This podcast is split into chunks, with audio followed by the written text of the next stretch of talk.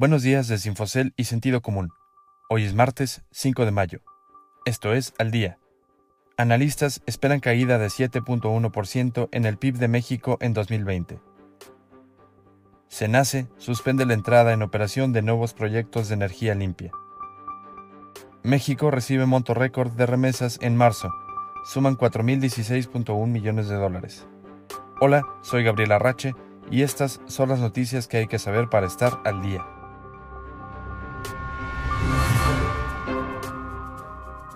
Los expertos de bancos y casas de bolsa de 38 grupos de análisis consultados por el Banco de México entre los días 23 y 29 de abril recortaron su pronóstico para la economía este año. Pasaron de una caída de 3.5% a una contracción de 7.1%. Esto debido a los efectos adversos que provocará la pandemia de coronavirus COVID-19. Tal como se esperaba, este es el estimado más bajo desde que se comenzó a recabar las estimaciones de los analistas del sector privado para el desempeño económico de 2020. Además, en caso de confirmarse, sería una caída incluso superior que la contracción de 6.2% observada en 1995, cuando México sufrió la mayor caída, al menos desde la década de los 60.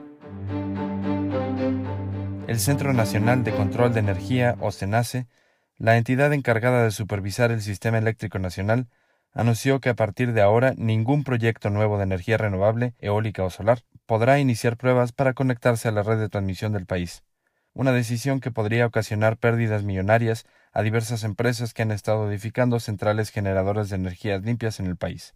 La resolución justificada en una supuesta caída de la demanda de electricidad por la contingencia sanitaria, así como en la supuesta intermitencia de la red que provocan las empresas generadoras de energías limpias, podría incluso representar fuertes pérdidas para los principales bancos estatales, como Nacional Financiera y Banco Nacional de Comercio Exterior, que han financiado junto con la banca multilateral como el IFC o el BID la gran mayoría de los proyectos, entre el 80 y el 90%. La decisión de Senace generó de inmediato una reacción de rechazo y malestar por parte de las empresas generadoras de energías limpias en el país, las cuales, a través del Consejo Coordinador Empresarial, expresaron su desacuerdo con la medida adoptada por la entidad. El Consejo Coordinador Empresarial dijo en un comunicado que el acuerdo impide arbitrariamente y con plazo indefinido la entrada en operación de nuevas plantas de energía renovable en todo el terreno nacional y limita la generación de centrales en operación. La preocupación de los generadores privados de energías renovables, que han invertido más de 20 mil millones de dólares en el país en los últimos cinco años, se centra en que si bien bajo circunstancias de contingencia o emergencia las autoridades podrían tomar tales medidas, éstas deberían tener siempre un horizonte de vencimiento predeterminado y no, como en este caso, dejarlas por tiempo indefinido. Para el Consejo Coordinador Empresarial, lo que verdaderamente está detrás de esta medida es disminuir la participación de los privados en la industria eléctrica nacional a favor de CFE, el cuasimonopolio eléctrico estatal. Los trabajadores mexicanos que viven en el extranjero enviaron en marzo un monto nunca antes visto de recursos a sus familiares en el país para un mes. La cifra récord fue de 4.016.1 millones de dólares, o una cantidad 35.8% superior al monto enviado a México en el mismo mes en 2019. El avance mensual es el cuarto consecutivo y el mayor desde diciembre de 2003, cuando las también llamadas remesas crecieron 45.9 contra el último mes de 2002. La cantidad de recursos que enviaron los trabajadores mexicanos al país en marzo sorprendió a los analistas, quienes preveían un descenso de las remesas por los problemas económicos que están generando las medidas para combatir la pandemia de COVID-19 en el mundo.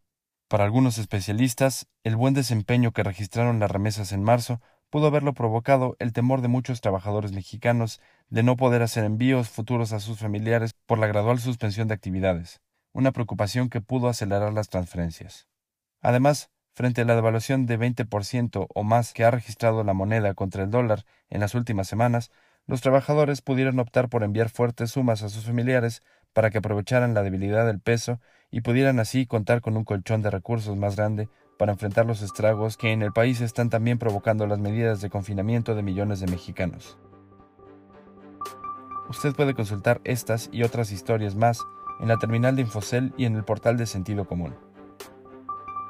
Esto fue su resumen noticioso al día. No deje de escucharnos mañana con las principales noticias de negocios. Que tengan un muy buen día.